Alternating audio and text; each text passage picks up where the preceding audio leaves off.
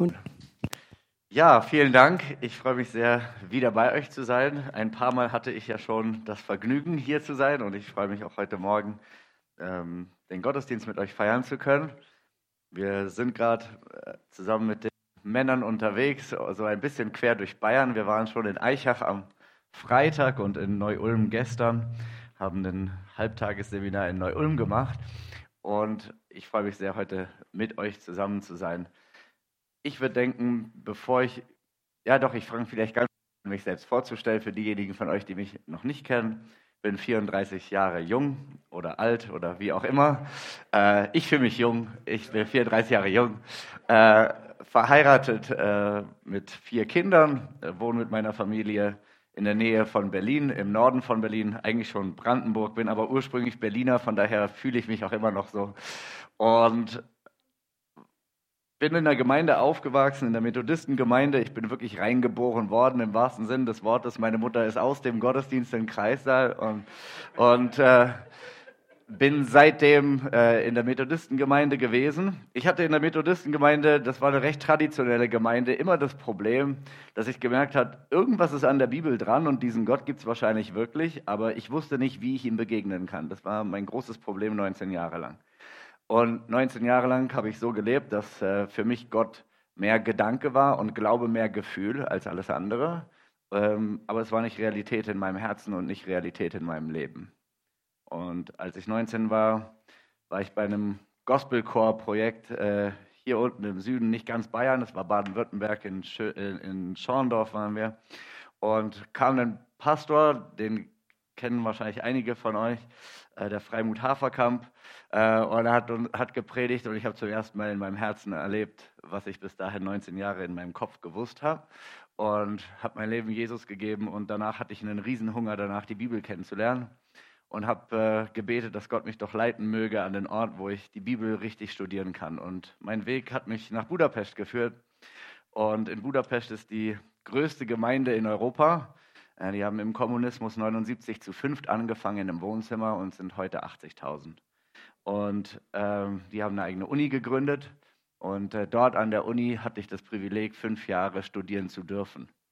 Und ich habe wirklich, äh, wirklich Vollzeit mich nur mit Gottes Wort beschäftigt. Also ich hatte acht Stunden täglich, von Montag bis Freitag Unterricht an der Uni. Und dann habe ich jeden Abend Gemeindeprogramm mitgemacht. Bibelschule, dienstags, Mittwochsgottesdienst, viereinhalb Stunden. Äh, wir haben lange Gottesdienste in Budapest. Äh, dann haben wir äh, nochmal Bibelschule für Fortgeschrittene am Donnerstag, Jugendgottesdienste am Freitag. Samstags bin ich nach Wien gefahren in den Gottesdienst, um dort zu dienen. Und am Samstag war wieder Gottesdienst in Budapest, Sonntag war wieder Gottesdienst in Budapest. Fünf Jahre habe ich so verbracht. Nach dem ersten Jahr habe ich gemerkt, ich, ich, ich muss irgendwo hin. Ich, ich äh, muss ganz schnell viele Sachen loswerden, weil ansonsten platze ich. Und ja, habe mich eigentlich darauf vorbereitet, nach äh, Heidelberg weiterzugehen, dort den Doktor zu machen. Äh, hatte auch schon einen Professor, der mich genommen hätte. Die haben dort einen äh, Stuhl für Pfingst, die Pfingstbewegung, einen Lehrstuhl für Pfingstbewegung, die Geschichte der Pfingstbewegung. Hätte mich alles interessiert. Und dann hat mich der Schwiegersohn von unserem Hauptpastor in Budapest angerufen und gesagt, du, wir haben die Möglichkeit, jemanden nach Brüssel zu schicken, im Europaparlament Lobbyarbeit für Israel zu machen. Und wir haben an dich gedacht. Wärst du bereit, mit deiner Familie zusammen dahin zu gehen? Gesagt, okay, ja, wenn ihr mich schickt, ich lasse mich gern als Pfeil schießen, ja. Äh, ihr wisst ja, der, die, die, die, die Söhne sind wie Pfeile im Köcher und der Starke nimmt sie und schießt sie. Habe ich gesagt, schieß mich. Äh, aber ich habe keine Ahnung von dem Ganzen. Ich hatte zwar politische Weltkunde in der, in der Schule, so als Leistungskurs, aber war nicht politisch versiert. Und dann hatte, haben sie, also sie, ich habe gesagt, wenn ihr einen Greenhorn wie mich schicken könnt, dann ist das okay für mich. So, und sie haben das gemacht und das gewagt. Mein Chef wurde der ehemalige Tourismusminister von Israel und äh, orthodoxe Rabbi, Rabbi Benny Elon. Äh, ich habe ein paar Tage mit ihm zusammen in, in Brüssel gewohnt. War sehr interessant, mit einem orthodoxen Rabbi zusammen zu wohnen. Und wenn du dann morgens aufstehst und er den, den Gebetsschal anlegt und anfängt, seine Gebete zu reden, und dann mache ich den Kühlschrank auf was zu frühstücken, da ist eine Riesenflasche Wodka drin. Ich wusste gar nicht, dass Wodka koscher ist. Aber äh, auf jeden Fall auf jeden Fall, nach einem Jahr hat er mir das größte Kompliment überhaupt gemacht. Er hat gesagt, Josias, du lebst noch. Äh, du, du hast es geschafft zu überleben, du hattest keine Ahnung und du hast nicht aufgegeben. Ich gratuliere dir, er war stolz auf mich. Äh, und nach einem Jahr bin ich weiter nach Berlin äh, und habe in Berlin ein Büro für die Organisation aufgemacht, für die ich gearbeitet habe und bin seitdem, seit 2013 in Berlin. Und mit Samuel, der junge Mann, der sich auch vorgestellt hat, den habe ich auf einem Israel-Kongress in Berlin kennengelernt. Und dann hatten wir eine sehr, sehr interessante Begegnung in meinem Gästezimmer, äh, wo Samuels Leben sich ziemlich verändert hat in den viereinhalb Stunden, die wir zusammen gesprochen und gebetet haben. Und danach haben wir angefangen, mit ihm Bibelschule zu machen. Und äh, mein Bruder, meine Schwester kamen dazu, waren ganz begeistert, haben all ihre Freunde eingeladen. Auf einmal hatte ich 20 Leute in meinem Wohnzimmer. Und dann haben wir angefangen, Gemeinde zu bauen und haben seitdem auch eine Gemeinde in Hohen Neuendorf bei Berlin, äh, der ich mit meiner Frau vorstehen darf. Und freue mich sehr, heute hier zu sein. Ich arbeite 70 Prozent für die Initiative 27. Januar. Äh, wir machen Arbeit im Holocaust-Gedenken, in der Antisemitismusbekämpfung und zur Stärkung der deutsch-israelischen Beziehungen. Und ich habe das Privileg, heute mit euch äh, in die Predigt reingehen zu dürfen. Und was ich auf dem Herzen habe, äh, mit euch zu teilen, ist der Weg, den Gott mit den Patriarchen gegangen ist, um sie hineinzuführen in das heilige Land, was wirklich ein heiliges Land ist, und ich möchte euch ein bisschen damit hineinnehmen, was die Heiligtümer im Heiligen Land sind und warum die heute politisch relevant sind. Das heißt, ich will versuchen, euch am Anfang eine gesunde biblische Grundlage äh, zu diesem Thema zu geben, in der Hoffnung, dass äh, uns genug Zeit bleibt, und ist ja gut, ich habe die Uhr genau vor mir, äh, genug Zeit bleibt, auch so ein bisschen zu gucken, was von dem, was wir in der Bibel lesen, ist heute politisch relevant und warum. Und da möchte ich euch auch gern mit reinnehmen, weil viele, oftmals vergessen wir oder oftmals sehen wir die Bibel als ein altes Buch. Äh, viele Christen sehen die Bibel als ein altes Buch. Und ich glaube, wir müssen wieder dahin zurückkommen, äh, wie in der Zeit Jesu. Da haben die Juden die Bibel gelesen wie die Zeitung. Und die haben, die haben den Propheten Daniel durchforscht und sie haben verstanden, dass nach den Babyloniern ein zweites und ein drittes und ein viertes Reich kommen wird und als Alexander der Große nach Jerusalem kam, ging ihm der Hohepriester entgegen und hat gesagt, wir haben dich schon erwartet. Weil sie wussten, die Bibel spricht in ihre Zeit hinein und sie wussten, was im Wort drin steht, was für ihre Zeit relevant ist. Und ich glaube, wir leben auch in so einer Zeit, in der sehr viel von dem, was die alttestamentlichen Propheten sagen, wieder lebendig wird. Und wir tun gut daran, sagt Jesus, die Zeichen der Zeit zu verstehen. Und von daher möchte ich mit euch heute über den Altar sprechen äh, über Altäre und wie die Patriarchen im verheißenen Land, im heiligen Land, Altäre aufgebaut haben, weil überall dort, wo die Patriarchen Altäre aufgebaut haben, heilige Orte im heiligen Land sind, besondere geistliche Zentren, in denen der Gott Abrahams, Isaaks und Jakobs sich geoffenbart hat. Und ähm, ich glaube, dass wir davon eine Menge lernen können.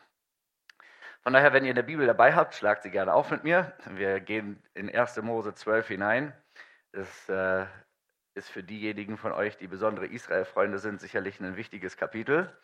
Äh, für alle anderen übrigens auch. Ähm,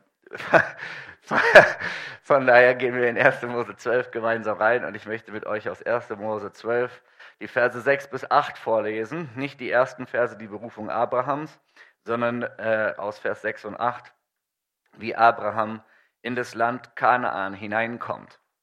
Der letzte, Vers aus Vers, äh, letzte Satz aus Vers 5 lautet, und sie kamen in das Land Kanaan.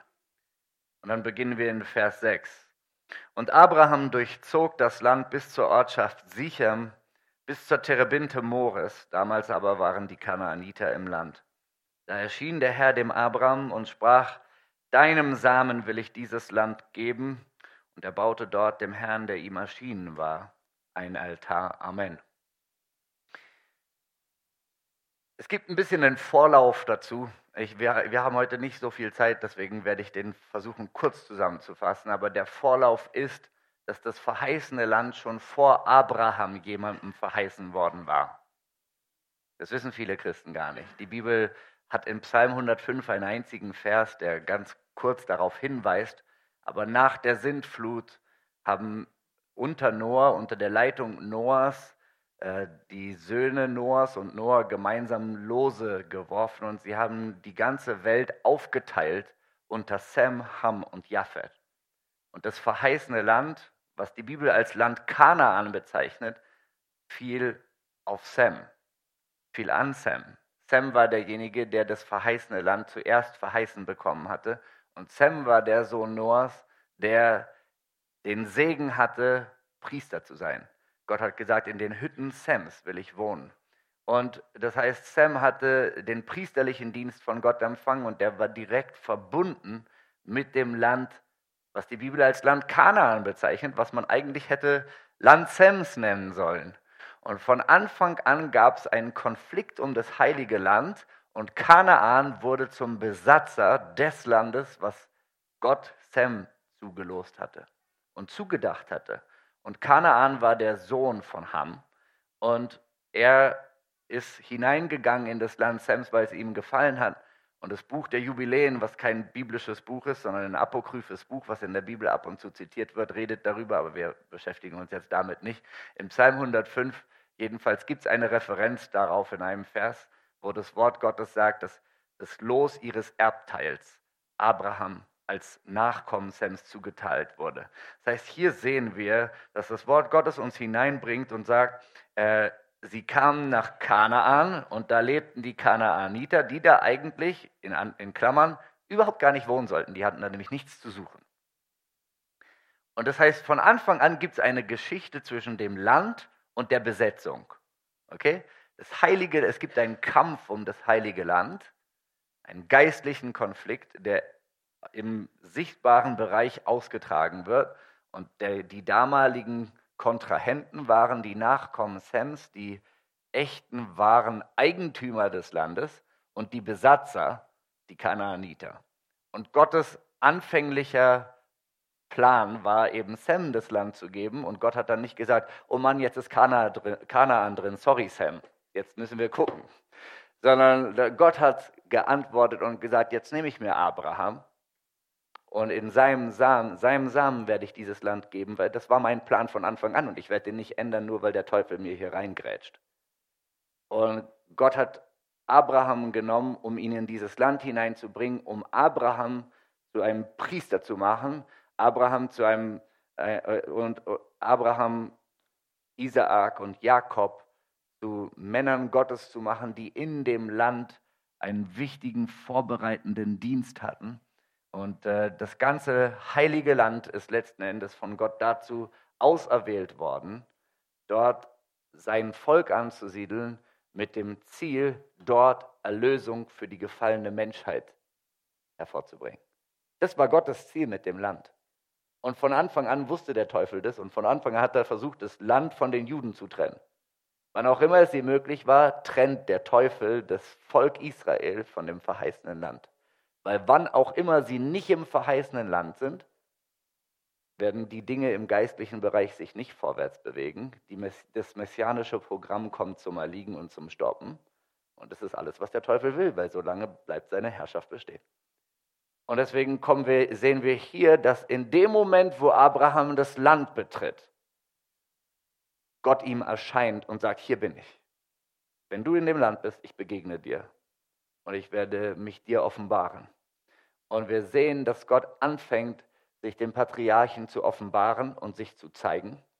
Und die Reaktion, die natürliche geistliche Reaktion der Patriarchen ist, ich baue einen Altar. Und der Altar in der Bibel ist der Ort, wo Himmel und Erde sich begegnen. Der Altar ist der Ort, wo Menschen Antworten, auf, Antworten geben auf den Gott, der sich ihnen geoffenbart und gezeigt hat. Der Altar ist der Ort, wo Menschen die Möglichkeit haben, sich Gott hinzugeben und sich Gott zu heiligen, ihm Opfer darzubringen, Dank auszusprechen. Und äh, deswegen gibt es im, im äh, der Altar, ich versuche kurz zusammenzufassen, was die Funktionsweise von einem Altar ist in der Bibel. Ein Altar ist mit verschiedenen Dingen verknüpft. Auf einem Altar braucht es immer ein Feuer. Es braucht immer ein Opfer. Es braucht den Namen eines geistlichen Wesens, mit dem man in Kontakt tritt, indem man opfert und den Namen des geistlichen Wesens anruft. Und dann wird dieses geistliche Wesen hinzutreten und man kann Gemeinschaft haben mit dem geistlichen Wesen. Das funktioniert im Reich Gottes so und das funktioniert im Reich Satans so. Der Altar ist wesentlich, die Priesterschaft ist wesentlich, Das Opfer ist wesentlich. Es muss Blut vergossen werden. Es muss der Name angerufen werden. So funktioniert ein Altar in der Bibel. Und der Satan sucht Anbeter, die ihn so anbeten. Und Gott sucht Anbeter, die ihn so anbeten. Weil die Währung im geistlichen Bereich ist Anbetung. Und Gott sucht Anbeter, die ihn im Geist und in der Wahrheit anbeten. Mit anderen Worten, er hat sie nicht genug. Stell dir mal vor, der Gott, der Himmel und Erde gemacht hat, dem alles gehört, was existiert, sucht etwas. Etwas, was ihm wertvoll ist, etwas, was ihm wichtig ist, etwas, was er nicht von sich aus besitzt. Und das ist, was dein Herz und was mein Herz ihm freiwillig geben können. Was für einen Wert hat es, dass wir in die Anbetung hineingehen können? Und jeder Gottesdienst errichtet im Regelfall einen geistlichen Altar. Wir fangen nicht mehr an, du kommst im Regelfall nicht zum Gottesdienst und holst irgendwie ein Lämmchen mit dir und wir fangen an, äh, hier vorne die Lämmer zu schlachten und das Blut da zu bringen. Ja, mein Lieblingslehrer an der Uni hat mal erzählt, es kam mal jemand zu ihm, der war leidenschaftlich für Jesus, ja, und frisch bekehrt und er hat angefangen, die Bibel zu lesen. Er hat gesehen, die Patriarchen bringen Opfer da. Und dann hat er das auch gemacht. Und dann kam er zurück und hat gesagt, ich habe dem Herrn ein Opfer gebracht. und es ist im Allgemeinen, im Allgemeinen nicht, wie wir Gottesdienst feiern. Warum nicht? Weil wir ein einziges, einmaliges, nicht zu wiederholendes Opfer haben, was Jesus Christus für uns dargebracht hat am Kreuz von Golgatha. Und er hat sein Blut genommen und ist nach der Auferstehung und nach der Himmelfahrt ins himmlische Allerheiligste hineingegangen, hat auf dem Brandopferaltar dieses Opfer gebracht, ist mit seinem Blut hineingegangen ins Allerheiligste, hat in der Gegenwart des Vaters und in der Gegenwart der Engel des Angesichts des Vaters sein eigenes Blut auf die Bundeslade gesprengt. Und die Engel und der Vater haben gesehen, dieses Blut ist heilig. Dieses Blut ist rein. In diesem Blut ist der neue Bund und die Kraft ewigen Lebens. Und seither gibt es für uns Vergebung. Seitdem ist für uns Yom Kippur, jetzt ist gerade Yom Kippur gewesen, erfüllt. Yom Kippur, Yom heißt Tag, Kippur heißt bedecken. Yom Kippur im Jüdischen ist eine alljährliche Erinnerung daran, dass du dich nicht verändert hast. Nicht ein, guter, ein toller Feiertag. Yom Kippur bedeutet, für ein weiteres Jahr gibt Gott dir Aufschub. Okay? Du bist immer noch Sünder, du bist immer noch unter dem Zorn Gottes, du bist immer noch nicht mit Gott versöhnt. Für ein weiteres Jahr gibt Gott dir Aufschub der Strafe. Nicht besonders toll. Jahr für Jahr opferst du und sagst, hier bin ich wieder, ich bin immer noch Sünder, nichts hat sich geändert. Ihr, ihr, ihr kennt vielleicht so täglich grüßt das Murmeltier. Äh, so ähnlich ist das Judentum an Yom Kippur. Jahr für Jahr eine Erinnerung an die Sünde, eine Erinnerung daran, dass sich das Herz nicht verändert hat. Und dann kam Jesus. Und Jesus hat mit seinem Opfer die Sünde nicht bedeckt. Deine und meine Sünden sind nicht bedeckt. Jesus hat nicht den Teppich hochgehoben und drunter gewischt und sein Blut ein bisschen drüber gemacht, sondern Jesus hat unsere Sünden weggenommen. Und sein Blut hat dein Gewissen frei gemacht von den toten Werken, damit du Freimütigkeit hast in der Gegenwart Gottes. Amen. Das machen wir deswegen, weil wir ein solches Opfer haben, wenn wir in den Gottesdienst kommen. Alles, was wir Gott darbringen können, sind die Stiere unserer Lippen. Wir, wir bekennen, dass Jesus das für uns getan hat. Und wir rufen seinen Namen an und dadurch kommen wir vor einen geistlichen Altar, weil wenn wir Gottesdienst feiern, dann stehen wir nicht vor dem Brandopferaltar, der in der Wüste war und der später in Jerusalem stand im Tempel, sondern wo ist dein und mein Altar? Da oben im Himmel ist dein und mein Altar. Und wenn wir, wenn, was, du bist kein himmlisches Wesen? Die Bibel sagt, wir sind versetzt mit Christus an himmlische Orte. Dein Geist ist neu. Du hast einen lebendigen Geist bekommen. Wenn du dein Leben Jesus gegeben hast, dann hast du einen neuen Geist. Amen. Wenn du noch nicht von neuem geboren bist, dann komm nach vorne und wir beten mit dir. Und dann solltest du schnell einen neuen Geist empfangen, damit du mit Gott Gemeinschaft haben kannst. damit deine Sünden vergeben werden und du eingeschrieben wirst ins Buch des Lebens. Und mit deinem Geist gehst du ins himmlische Allerheiligste hinein. In eins, was nicht von Menschenhänden gemacht ist, sondern von Gott persönlich. Und Jesus ist da hineingegangen, nicht mit dem Blut von Lämmern und Böcken, sondern mit seinem eigenen kostbaren Blut. Und auf der Grundlage können wir hinzugehen und Jesus Christus sitzt dort zur Rechten des Vaters im Allerheiligsten als Hohepriester nach der Weise Melchisedeks und er ist der Hohepriester unseres Bekenntnisses. Weißt du, was der Hohepriester tut? Der opfert. Und der Hohepriester opfert die Opfer, die ihm das Volk gibt. Das ist die Aufgabe. Wenn du Israelit warst, hast du früher ein Opfertier mit dir genommen und du bist mitten durchs Lager gezogen und in der Mitte vom Lager war der Tempel oder die Stiftshütte, ja? Und dann stell dir vor, dein Opfertier, was du mit dir geführt hast, gab Auskunft darüber, welche Art von Sünden du begangen hast. Wenn jemand also mit einer Taube hingegangen ist, dann sagte das über jemanden, der es entweder hat dann ein Baby bekommen, dann musste eine Taube geopfert werden. Er ist auf jeden Fall arm weil die Tauben waren die Opfertiere der Armen. Wenn jemand mit einem Bock kam, da hat er schon was verbockt. Wenn jemand mit einem Stier kam, dann war er ein Fürst, der ordentlich was ausgefressen hatte. Das, mit anderen Worten, du bist mit deinem Sündenbekenntnis durchs Volk durchgezogen. Jeder hat gesehen, huh, der geht in den Tempel. Und dann bist du zum Priester hingegangen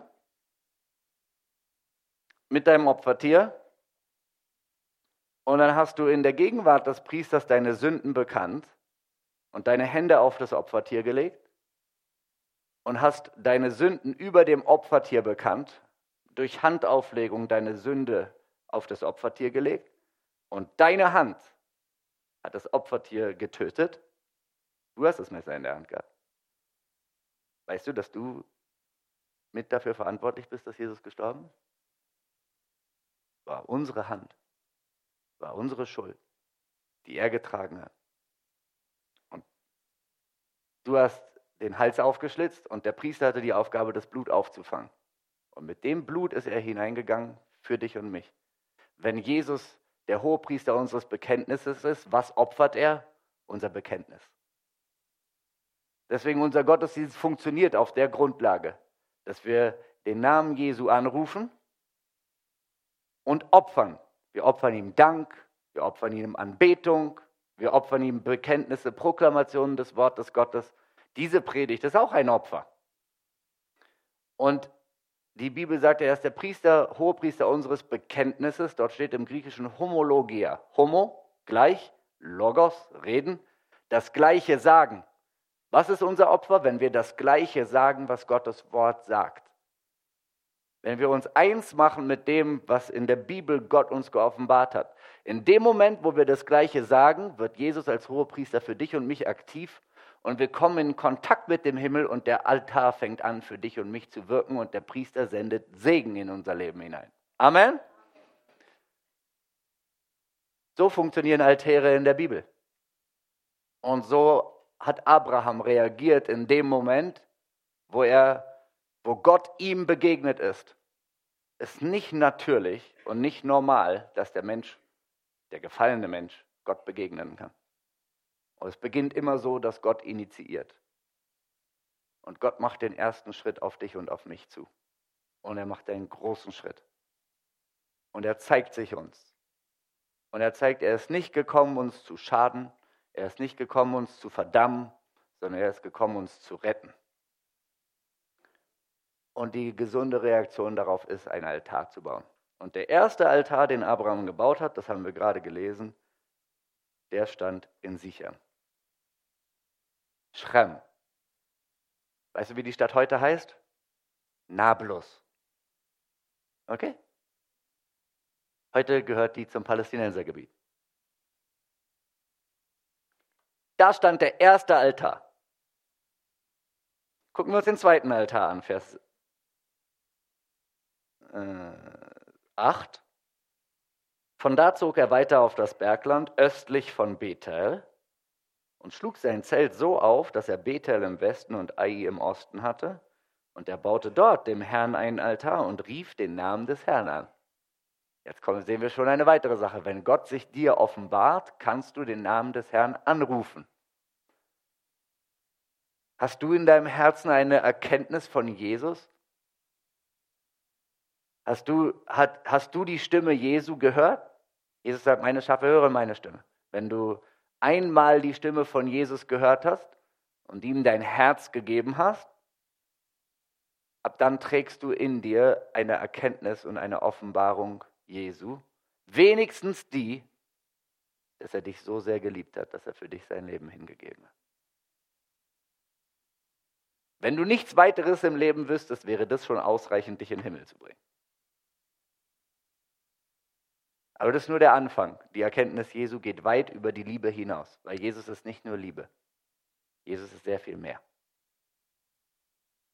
Und wir tragen diese Erkenntnis und ab dem Moment können wir den Namen des Herrn zur Hilfe rufen. Das hat Abraham auch gemacht. Der zweite Altar steht in Bethel. Bethel, da leben heute die besonders bösen Menschen, die Siedler heißen. Die ganz bösen Menschen. Ich habe gelernt, wenn westliche Zeitungen jemanden über die Maßen hassen, dann muss die Person was richtig gut machen.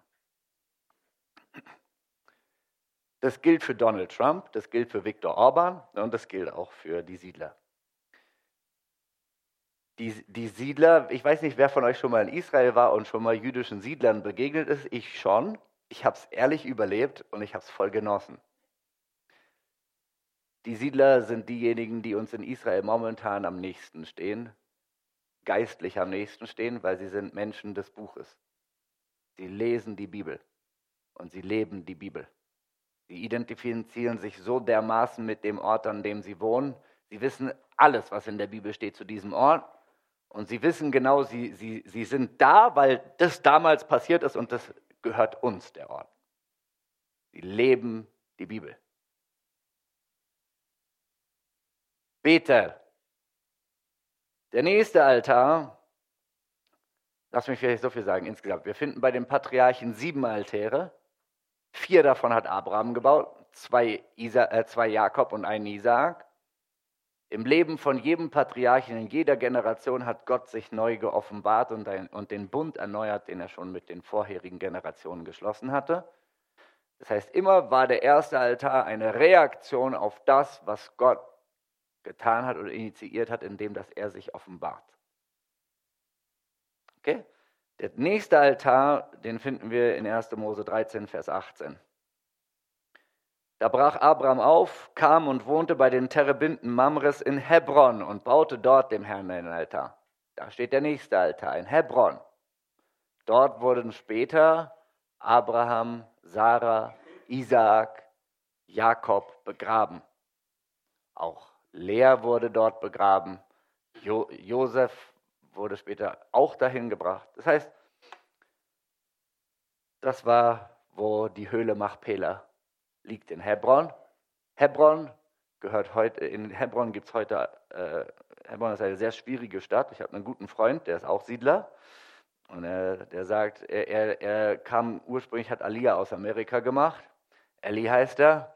Und Ellie sagt mir, es, er macht unglaublich viele Touren mit Politikern aus aller Welt. Aus Amerika, mit Kongressabgeordneten, mit Europaparlamentsabgeordneten, Bundestagsabgeordneten und so weiter und so fort, mit Journalisten, Wirtschaftsleuten und er führt sie durch die Westbank. Wir würden sagen Judäa und Samaria. Und er sagt, der schwierigste Ort ist Hebron. Weil die Zustände in Hebron sind so, außenrum wohnen die Palästinenser. Und mitten in, in der Innenstadt gibt es eine ganz kleine Siedlung, eine jüdische Siedlung, die von de, vom israelischen Militär wie eine Festung bewacht wird. Es gibt getrennte Straßen in Hebron. Weil wenn die Israelis auf gewissen Straßen laufen, dann werden sie angeschossen oder abgeworfen oder angegriffen. Und deswegen hat man angefangen, die Straßen zu teilen. Unser ehemaliger Außenminister Sigmar Gabriel ist nach Hebron gereist und ist dort von einer nicht so israelfreundlichen Gruppe rumgeführt worden. Und es hängt wirklich davon ab, was für ein Narrativ hörst du, wenn du dir die Realität vor Ort anguckst. Das Narrativ, was er mitbekommen hat, war nicht ein besonders tolles Narrativ und hinterher hat er gesagt, Israel sei ein Apartheidsstaat. Warum war das so? Weil die Straßen getrennt waren. Es gab eine Straße für Juden, eine für Palästinenser. Ja, aber es gibt in Israel, wenn du dir das Land anguckst, keine Apartheid. Ein Politiker, mit dem ich sehr eng zusammengearbeitet habe, ist der Leiter der christlich, christdemokratischen Partei in Südafrika. Wiedergeborener Christ und Bruder von dir und mir. Kenneth Matthew heißt der Mann. Und er sagte, er ist Schwarzafrikaner, Südafrikaner.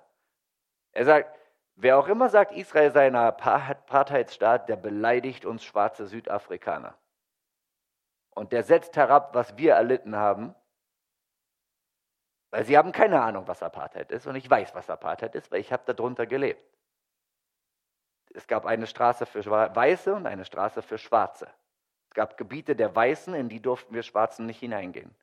Es gab Krankenhäuser für Weiße, in denen Schwarze nicht behandelt werden durften. Wenn weiße Ärzte haben niemals einen Schwarzen behandelt. Wenn ein wenn ein weißer Arzt bereit war, das zu übertreten, dann durfte er mich nur in der Hinterkammer untersuchen. Es gab ein komplettes, eine komplette Trennung. Wer von euch schon mal in Jerusalem Straßenbahn gefahren ist, der weiß, dass es so eine Trennung in Israel nicht gibt. Es war ein arabischer oberster Richter, der den ehemaligen israelischen Präsidenten in den Knast gesteckt hat. Undenkbar in Apartheid. Es gibt Knesset-Abgeordnete, die Palästinenser sind, die können sogar im israelischen Parlament schreien, sie hassen Israel. Machen sie auch.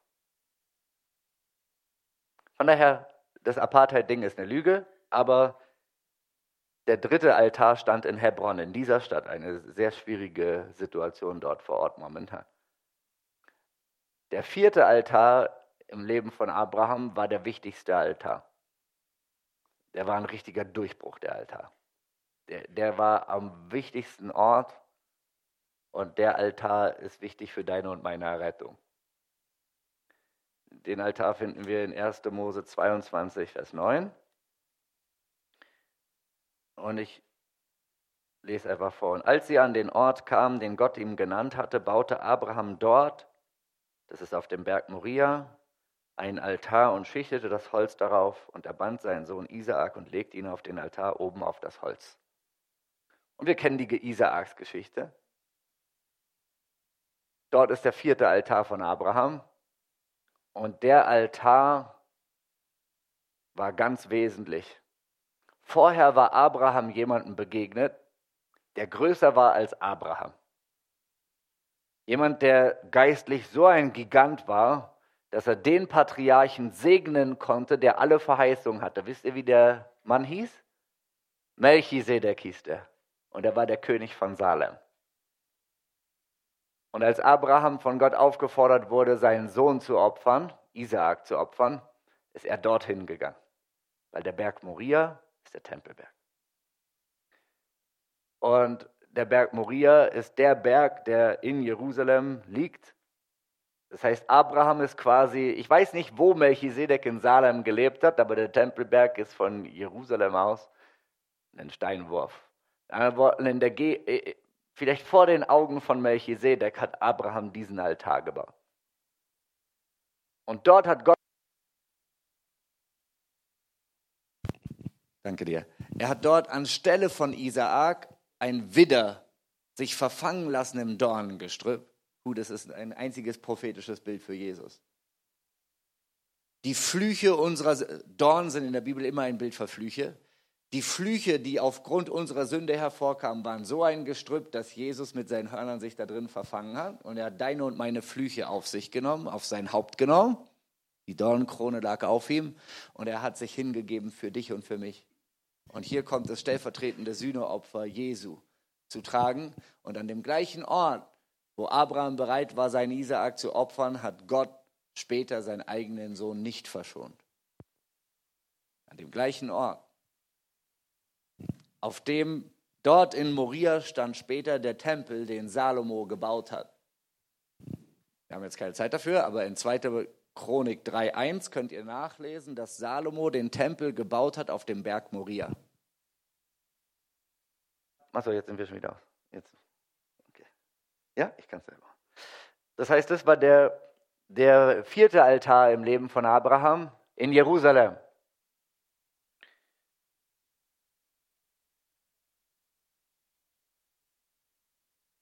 Wir gehen jetzt noch einen weiteren Altar durch und dann bringen wir ein bisschen die, die, den Brückenschlag zur Moderne. Ach, ich stecke es einfach in die Hose. äh, den, den, ich gebe euch noch die Bibelstellen mit für die beiden letzten Altäre. Aber der eine Altar, den wir noch angucken wollen, den gucken wir uns noch gemeinsam an. Den finden wir in 1. Mose 26, Vers 23 bis 25. Und der steht in Beersheba, das ist der einzige Altar, den Isaak gebaut hat. 1. Mose 26, 23 bis 25. Von dort zog er hinauf nach Beersheba, und der Herr erschien ihm in jener Nacht und sprach, ich bin der Gott deines Vaters Abraham, fürchte dich nicht, denn ich bin mit dir und ich will dich segnen und deinen Samen mehren, um Abrahams, meines Knechtes willen. Da baute er dort einen Altar und rief den Namen des Herrn an, und er schlug dort sein Zelt auf, und Isaaks Knechte gruben dort einen Brunnen. Amen. Das heißt, in Beersheba steht der Altar, den Isaak gebaut hat, und auch ihm erschien zuerst der Herr. Dann gibt es noch zwei weitere Altäre, die werden wir uns jetzt nicht mehr angucken, weil das sind Wiederholungen von der Lokalität her im Leben von Jakob. Der hat in 1. Mose 33 in Sichem einen Altar gebaut. Da hatte ja Abraham schon mal einen Altar gebaut. Und in 1. Mose 35 in Bethel. Da hatte Abraham auch schon mal einen Altar gebaut. Das heißt, wir haben fünf Altäre an fünf Orten. Ich zähle euch die Orte nochmal auf. Sichem, Schrem, sagen die Juden dazu heute, Nablus, die Palästinenser. Bethel, Hebron, Jerusalem und Beersheba. An den fünf Orten standen die fünf Altäre, die die Patriarchen aufgebaut haben in Reaktion auf eine Offenbarung Gottes. Im heiligen Land sind das die Heiligtümer. Es sind geistliche Orte,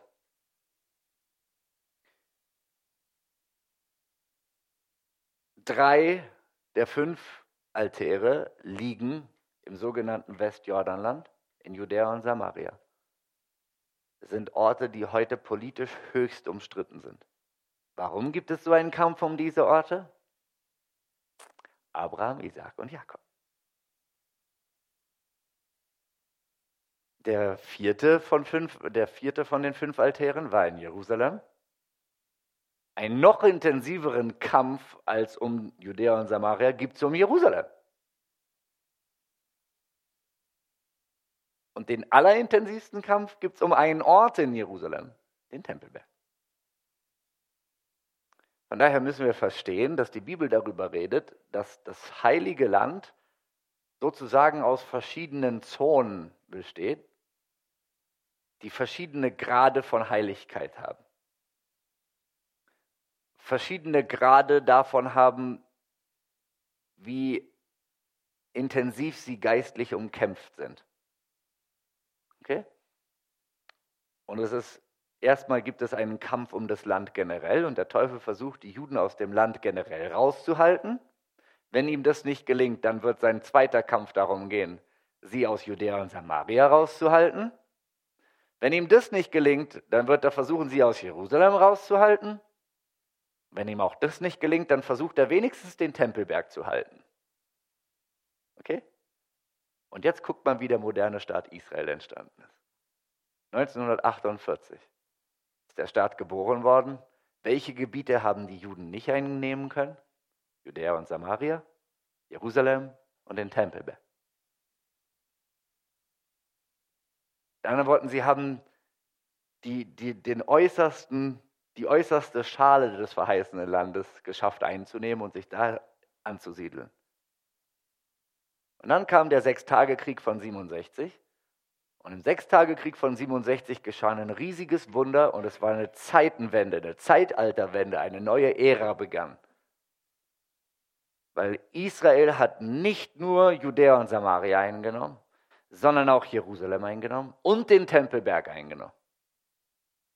Alles in einem einzigen Krieg, den sie noch, mal, äh, noch dazu nicht mal freiwillig angefangen haben, sondern nur deswegen, weil da unten in Ägypten ein Nasser saß, der damit gedroht hat, wir treiben die Juden ins, ins Meer, wir vernichten den jüdischen Staat. Er hat seine Panzer und seine Infanterieeinheiten zusammengezogen an der Grenze, hat die UNO-Einheiten, die da vorher stationiert waren, weggejagt und gesagt, verzieht euch, wir werden jetzt hier ein bisschen Action machen. Oben in Syrien sind die Syrer an die Grenze vorgerückt mit ihren Einheiten und Israel stand mit dem Rücken zur Wand und hat dann mit einem Präventivschlag angefangen, zuerst die ägyptische Luftwaffe auszuradieren, dann die syrische Luftwaffe auszuradieren, in der Zwischenzeit den Jordaniern zu sagen, bitte schießt nicht auf uns, bitte schießt nicht auf uns, mischt ihr euch nicht auch noch ein. Die Jordanier haben geschossen, dann mussten sie die Jordanier auch noch platt machen. Haben sie auch gemacht. Was mir erst letzte Woche zugekommen ist, was ich vorher gar nicht wusste, ist, dass wir Deutschen einen riesigen Anteil daran hatten, dass Israel erfolgreich war im Sechstagekrieg. Wusstet ihr das? Es gab einen sehr berühmten Bayern, Franz Josef Strauß. Gott segne diesen Mann. Und Franz Josef Strauß war Verteidigungsminister. Wusstet ihr, dass Franz Josef Strauß am Deutschen Bundestag vorbei, am Auswärtigen Amt vorbei, nur mit Rückendenkung von Kanzler Adenauer. Den Israelis militärische Hardware im Wert von 2 Millionen D-Mark, nach 200 Millionen D-Mark nach Israel geschmuggelt hat. Der hat ihnen 40 amerikanische umgebaute Panzer geschickt.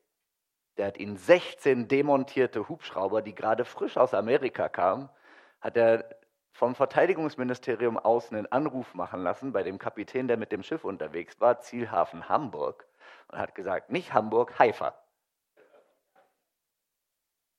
Und dann sind die Israelis hingefahren und haben ihren Augen nicht getraut, als sie das Schiff aufgemacht haben. Und da waren 16 demontierte Hubschrauber. Die haben sie zusammengebaut. Und es waren diese deutschen Hubschrauber, die den Israelis erlaubt haben, die Golanhöhlen einzunehmen. Wir haben 300.000 Schuss Munition geliefert. Wir haben Flugab die modernsten Flugabwehrraketen geliefert und die modernsten Panzerabwehrraketen. Und wir haben über 100 israelische Offiziere nach Deutschland geholt. Franz Josef Strauß hat die nach Rendsburg, da oben im hohen Norden, geschickt und sie ausgebildet an den Flugabwehrgeräten. Die russische Pravda hat es geleakt, ja, hat darüber geschrieben, dass da israelische Soldaten in deutschen Basen rumhocken. Und die Israelis, die da waren, berichten später, dass sie auf einmal gesagt bekommen haben, lasst alles stehen und fallen, ihr müsst jetzt hier weg. Und dann haben sie die Israelis genommen, sind mit denen nach Bayern gefahren und haben sie ins Kloster gepackt. Aber die waren schon fertig ausgebildet und die sind dann zurück nach Israel und haben im Sechstagekrieg äh, an der deutschen Hardware Israel, den israelischen Staat verteidigt. Wusstet ihr das? Wir haben für weitere 140 Millionen israelische Militärtechnik gekauft und den Israelis dadurch ermöglicht, ihre Militärindustrie aufzubauen. War ein gutes Investment. 140 Millionen in der damaligen Zeit, huh, eine Menge Geld. Und das hat Strauß gemacht unter Inkaufnahme des Risikos, dass wenn das Ding auffliegt, dann ist er weg. Dann ist er erstens seinen Ministerposten los, zweitens seine politische Karriere ist vorbei, drittens er landet im Knast. Oh, Halleluja. Wir, wisst ihr, wie er die Politik von ihm nannte? Die Politik, der, die, die Freundschaft der mutigen Tat. Möge Gott geben, der Könige absetzt und Könige einsetzt, dass wir wieder Politiker bekommen, die die Freundschaft der mutigen Tat leben. Amen. Dafür können wir beten. Nächstes Jahr sind Wahlen.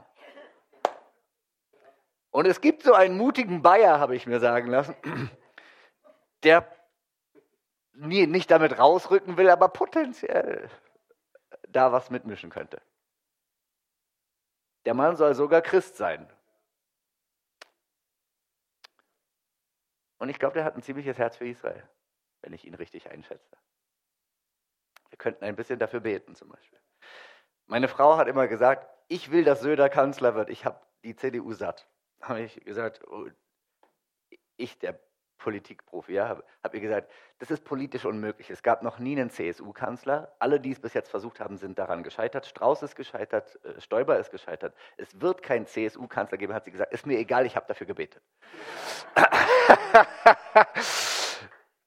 Mal schauen. Wenn Söder Kanzler wird, dann hat meine Frau recht gehabt. Und der Herr erhört Gebet. Wir brauchen Politiker, die mutig sind, das Richtige zu tun. Amen. Unsere Bundesregierung ist feige und heuchelt. Vor allem gegenüber Israel. Und das sage ich als jemand, der trotzdem für die Bundesregierung betet, weil das Wort sagt, wir sollen es tun. Aber wir dürfen trotzdem ansprechen, dass da Missstände sind. Wir leben nicht eine Freundschaft der mutigen Tat, sondern wir leben eine Freundschaft der doppelten Zunge. Wir reden ganz, ganz toll und wir sind so gute Freunde. Und unsere Taten sind das komplette Gegenteil. Okay, wir waren in 67. Wusstet, noch was, wusstet ihr, ihr seid ja Münchner, wusstet ihr, dass in München auf dem Königsplatz in 67 5000 Münchner für Israel demonstriert haben? Ah, ich sag, München hat was aufzuholen. Äh, wir müssen dahin zurückkommen. Ich würde gern wieder 5000 Münchner auf dem Königsplatz haben an der Seite Israel. Seid ihr mit dabei? Dann sind wir schon die ersten 120 vielleicht. Wir machen nächstes Jahr von der Initiative aus einen Bus der Israel-Freundschaft. Wir haben äh, Prospekte mit dabei. Wir fahren mit einem Bus, den werden wir außen folieren. Gegen Antisemitismus für Israel, für Jerusalem, wird draußen draufstehen, Deutschland-Israel-Fahne, ganz groß auf dem Bus drauf. Und ich werde mitfahren und ich werde 40 junge Leute mit mir auf den Bus nehmen. Und wir fahren dann mit diesem Aktivistenbus in, nach München und nach Stuttgart und nach Frankfurt und nach Düsseldorf und nach Berlin und machen Demonstrationen im Herzen der Städte für Israel. Und wir, ich habe die Bildzeitung schon am Wickel. Die wollen mitmachen. Wir wollen was Großes machen. Wenn du unter 35 bist, ich weiß nicht, gibt es hier unter 35? Äh, wenn du unter 35 bist, dann kannst du dich bei mir anmelden. Dann nehme ich dich mit kein, das soll kein Anstoß für die Älteren von euch sein, sondern, sondern äh, mein Ziel damit ist es, wir wollen es jedes Jahr machen. Und das Ziel ist es, junge Aktivisten auszubilden, in der Hoffnung, dass wir das hinkriegen, dass junge Christen wieder lernen, sprachfähig zu werden in der Gesellschaft.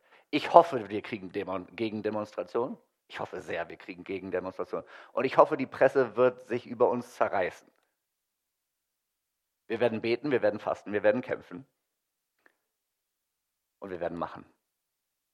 Auch negative Publicity ist Publicity und am Anfang soll uns das Recht sein, solange wir für die richtige Sache stehen. Amen. Wir sind viel zu lange defensiv gewesen. Es kommt äh, die Zeit, wo wir ein bisschen offensiver werden müssen. Und die Zeit ist jetzt. Oder gestern.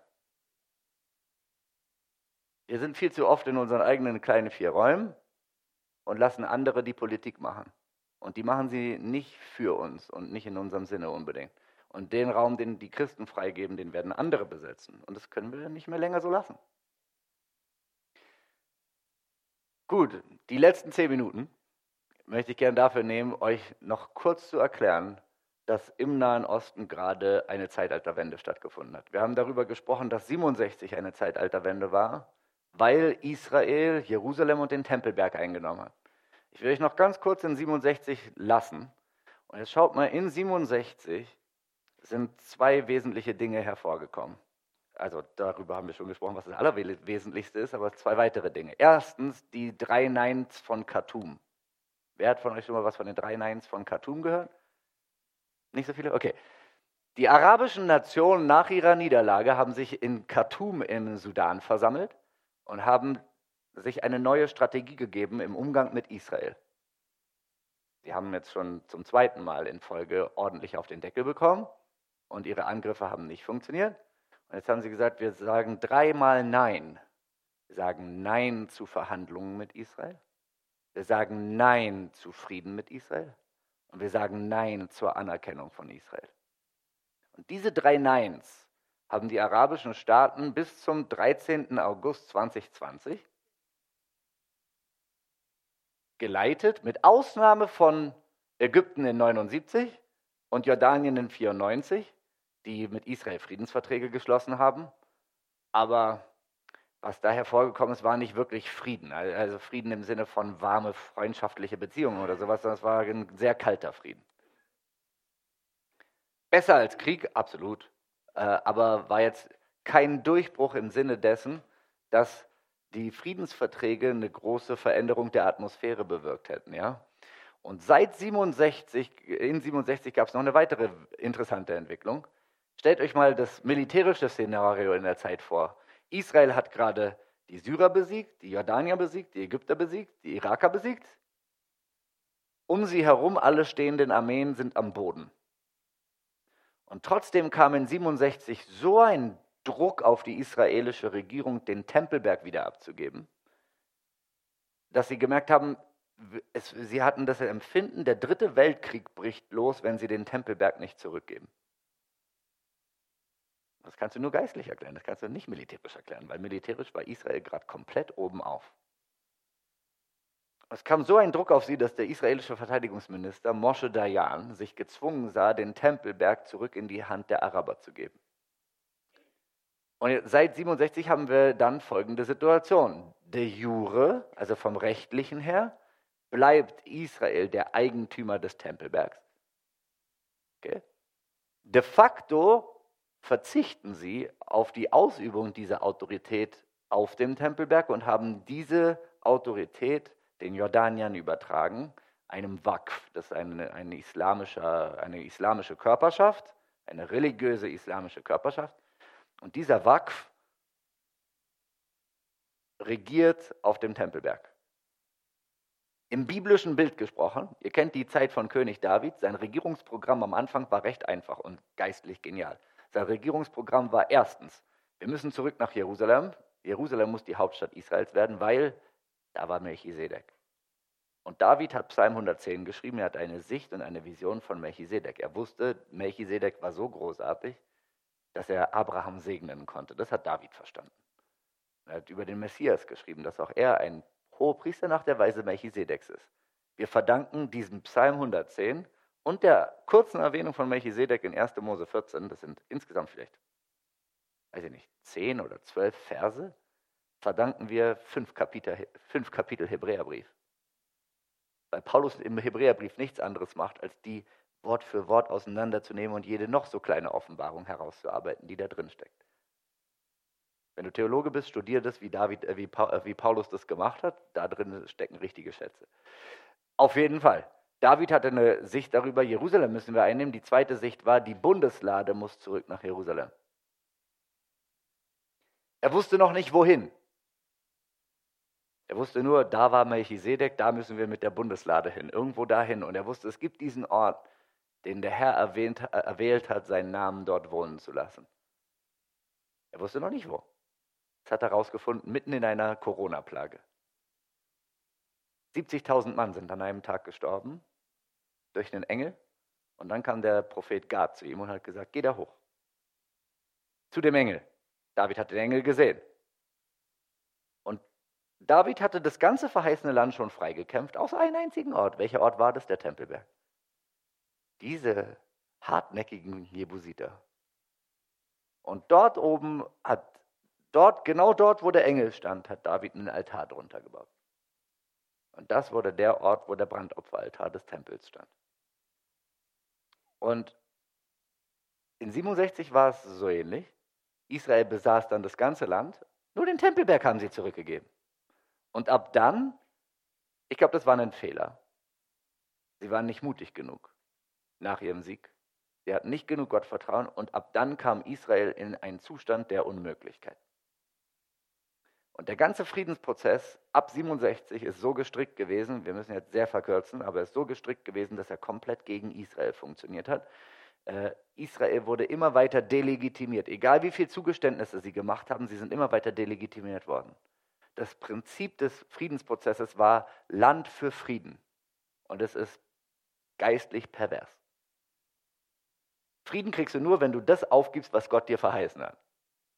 Das ist eine geistliche Sache. Dieses Prinzip hat funktioniert oder nicht funktioniert. Das war der Friedensprozess, der kein Friedensprozess war. Es gab weder Frieden noch einen Prozess. Es war ein Antifriedensprozess, der seit 67 bis zu Trump funktioniert hat und der Israel immer weiter delegitimiert hat. Je mehr sie aufgegeben haben, desto mehr sind sie in die Bedrohung gekommen und es war ein Zustand der Unmöglichkeit. Und den Höhepunkt hat dieser Antifriedensprozess gefunden unter Barack Obama. In 2016 Dezember hat der UN-Sicherheitsrat eine Resolution durchgehen lassen, die Israel als den Verursacher von Nichtfrieden und den Verantwortlichen dafür, dass es keinen Frieden gibt, gebrandmarkt hat, die israelischen Siedlungsbau als illegal bezeichnet hat und äh, die von Israel groß, also zu, verlangt hat, sich in die Grenzen von 67, die niemals Grenzen waren, aber darüber haben wir jetzt auch keine Zeit zu sprechen, äh, zurückzukommen und zurückzugehen. Das heißt, der, der ganze Prozess war gegen Israel gestrickt und dann kam Trump. Und ich will nur, dass ihr versteht, dass mit den Friedensverträgen mit den Vereinigten Arabischen Emiraten und mit dem Friedensvertrag mit Bahrain hat Trump 53 Jahre bisherigen Friedensprozess den Garaus gemacht. Die neuen Friedensverträge funktionieren anders als der alte Friedensprozess. Sie sind in ihren ganzen Prinzipien komplett konträr. Ein neuer Friedensprozess, der jetzt existiert. Ich will nur, dass ihr versteht, die Zwei-Staaten-Lösung ist tot. Die Palästinenser haben kein Veto mehr über den Frieden, weil bis jetzt führte die Straße zu Frieden im Nahen Osten durch Ramallah. Und de facto hatten die Palästinenser Vetorecht darüber, ob Frieden hervorkommt oder nicht. Und Trump hat gesagt, ja, ich sehe, ihr habt das Veto und ich sehe, wann auch immer ein Friedensangebot herangetragen wird an euch, ganz egal wie großzügig, sagt ihr immer nein. Und der Verursacher dafür, dass es keinen Frieden gibt, seid ihr und nicht die Israelis. Ich werde jetzt also anfangen, die Israelis zu belohnen dafür, dass sie sich so gut gegenüber dem Friedensprozess verhalten haben. Ich werde, ich werde alles anerkennen, was Realität ist. Barack Obama war der große Träumer einer Utopie. Donald Trump macht Realpolitik. So, und die Realpolitik von Trump war, Jerusalem ist die Hauptstadt Israels. Lasst uns das einfach anerkennen. Da ist der oberste Gerichtshof, da sitzt der Ministerpräsident, da sitzt die Knesset äh, und die Stadt war schon immer eine jüdische Stadt. 600 Jahre bevor Mohammed überhaupt lebte, ist Christus dort gestorben und noch weitere 2000 Jahre vorher war die Stadt schon jüdisch.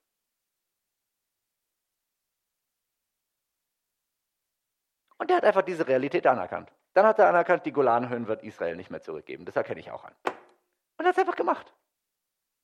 Alle haben gesagt, wenn du das machst, dann wird Chaos im Nahen Osten ausbrechen. Ja, wo soll denn da noch Chaos ausbrechen, wo es noch nicht ausgebrochen ist?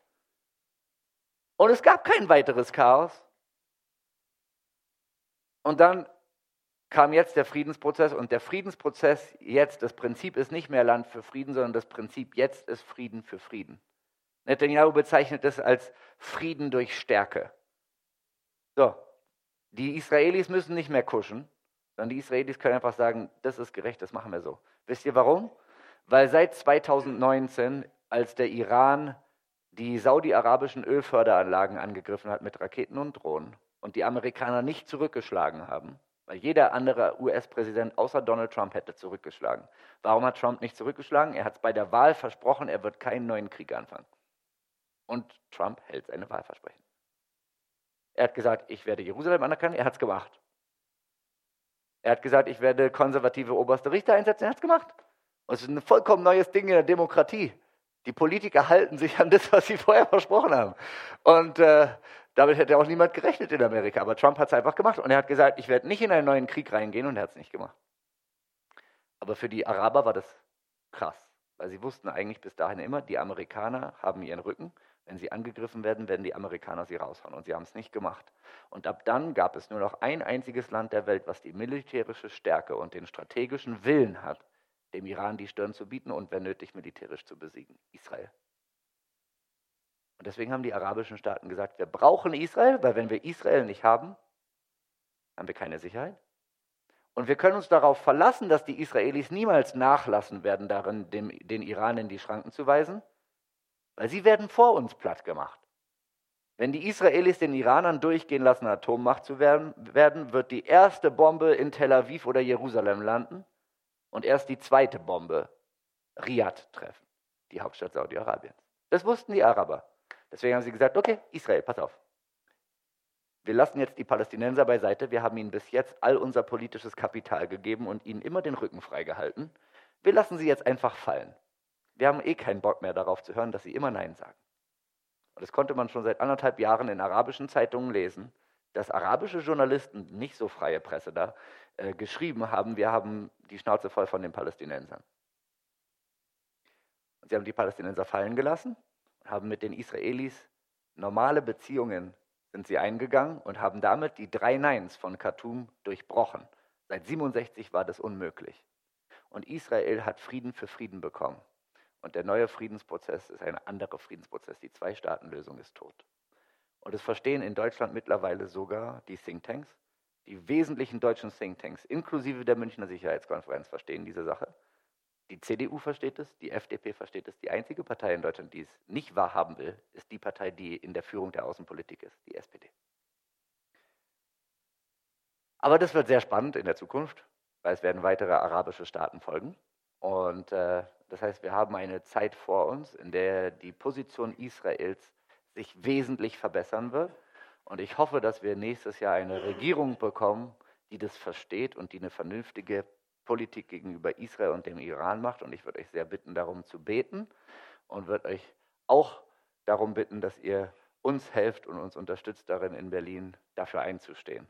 Äh, vielen Dank, dass ihr mich bis hierher angehört habt. Vielen Dank für eure Zeit. Gott möge euch reichlich segnen, euch auch helfen beim Altarbau hier in München, äh, auf dass wir wieder 5000 Menschen auf den Königsplatz kriegen.